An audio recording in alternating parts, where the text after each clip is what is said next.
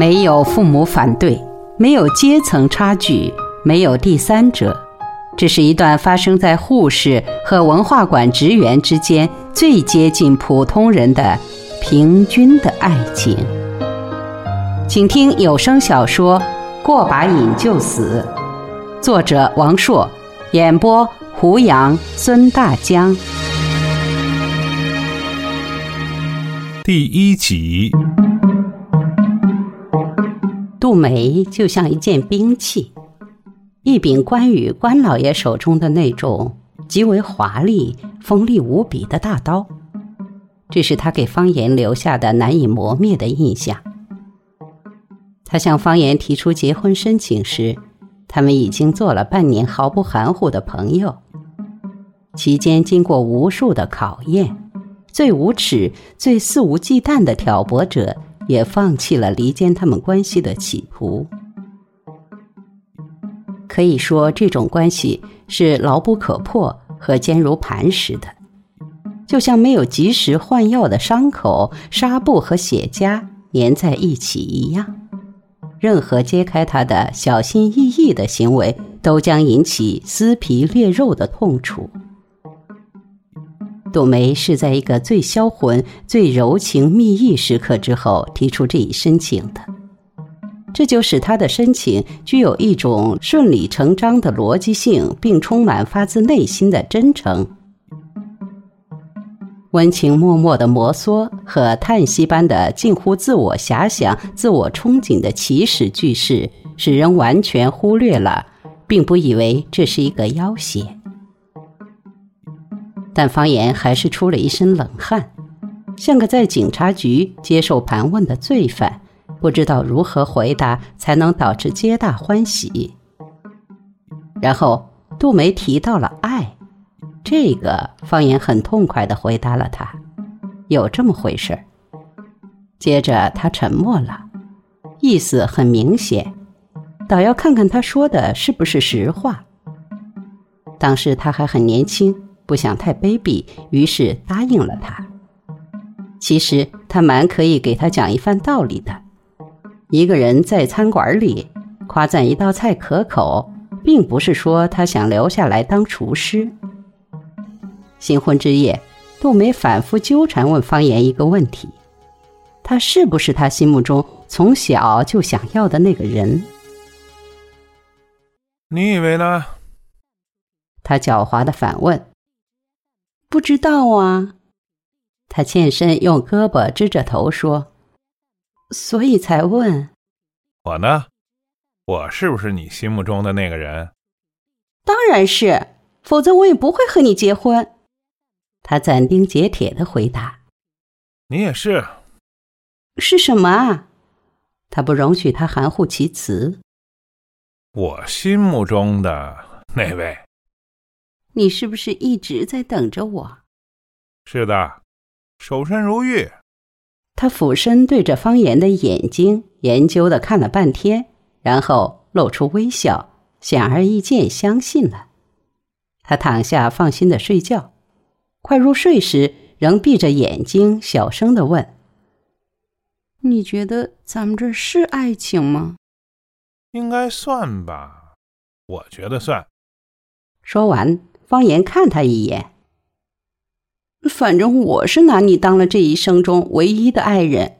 你要是骗了我，我只有一死。怎么会呢？我是那种人吗？方言把一只手伸给他，他用两只手抱着他那只手放在胸前，孩子似的，心满意足的睡了。他睡了，他心情沉重。感到责任重大，他是吗？这他也不知道。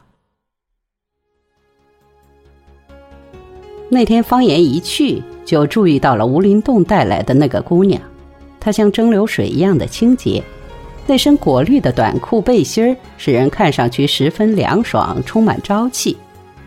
他没有和她过多的搭讪，甚至没多看她一眼，只是和朋友们谈笑。和两个粗俗的女人调情，说些疯话。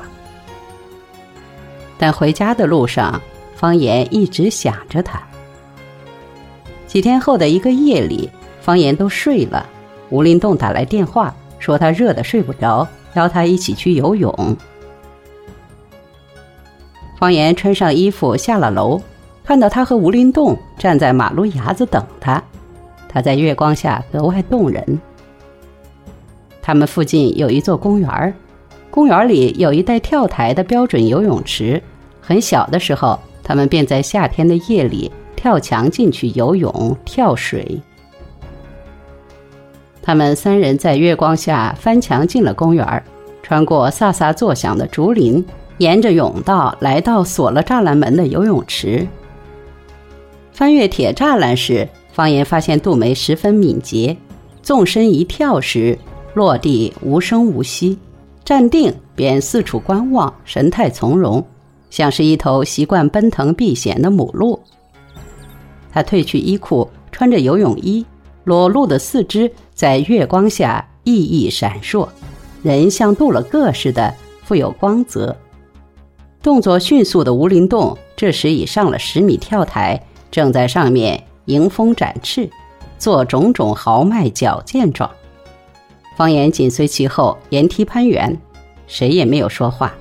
他们都迫不及待地想体会那高速降落瞬间由闷热化为彻骨冰凉、由头至脚的莫大的快感。高处的风像鞭子一样，唰地将方言的皮肤抽得紧绷绷的，干燥光滑。吴林栋从他眼前像巨大的黑色蝙蝠张翅掠过。接着，他登上十米跳台，风像决了堤的洪水，从四面八方汹涌而来。与此同时，方言听到黑黢黢深渊般的池底传来一声沉闷的顿响，那是肉体拍摔在坚硬水泥地面的响声。这一响过去，是一片死寂。方言期待着活泼的溅水声。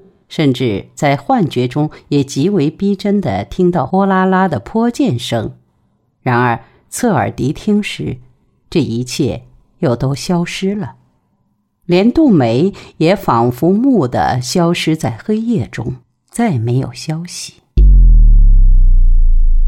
方言在十米高空向下面的黑暗中呼喊吴林洞，没人回答，他再三喊，又喊杜梅。同样得不到回答。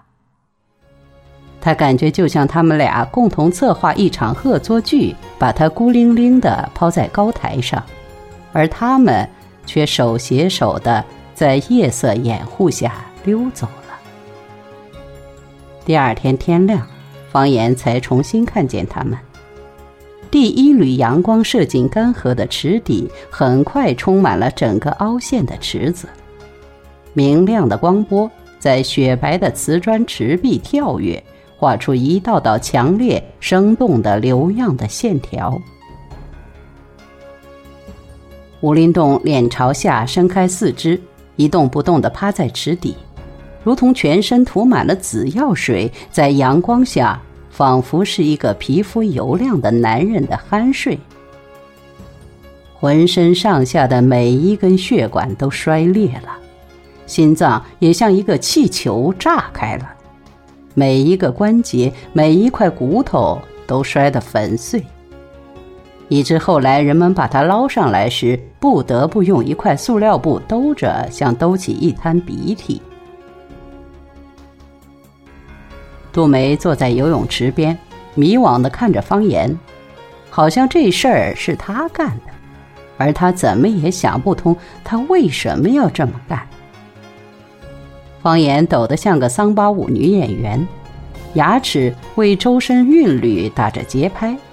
她从跳台的梯子上是蹲着屁股朝后爬下来的，脚软得像耳朵一样，撑不住任何东西，直到踩着了地面，仍感到随时都会扑地而死。他的脚能走路时，他就自己走了。差不多在整个夏天已经过去的时候，方言才再次见到杜梅。那时他已经能绘声绘色、不妨其详的对别人讲述吴林洞的死亡之夜。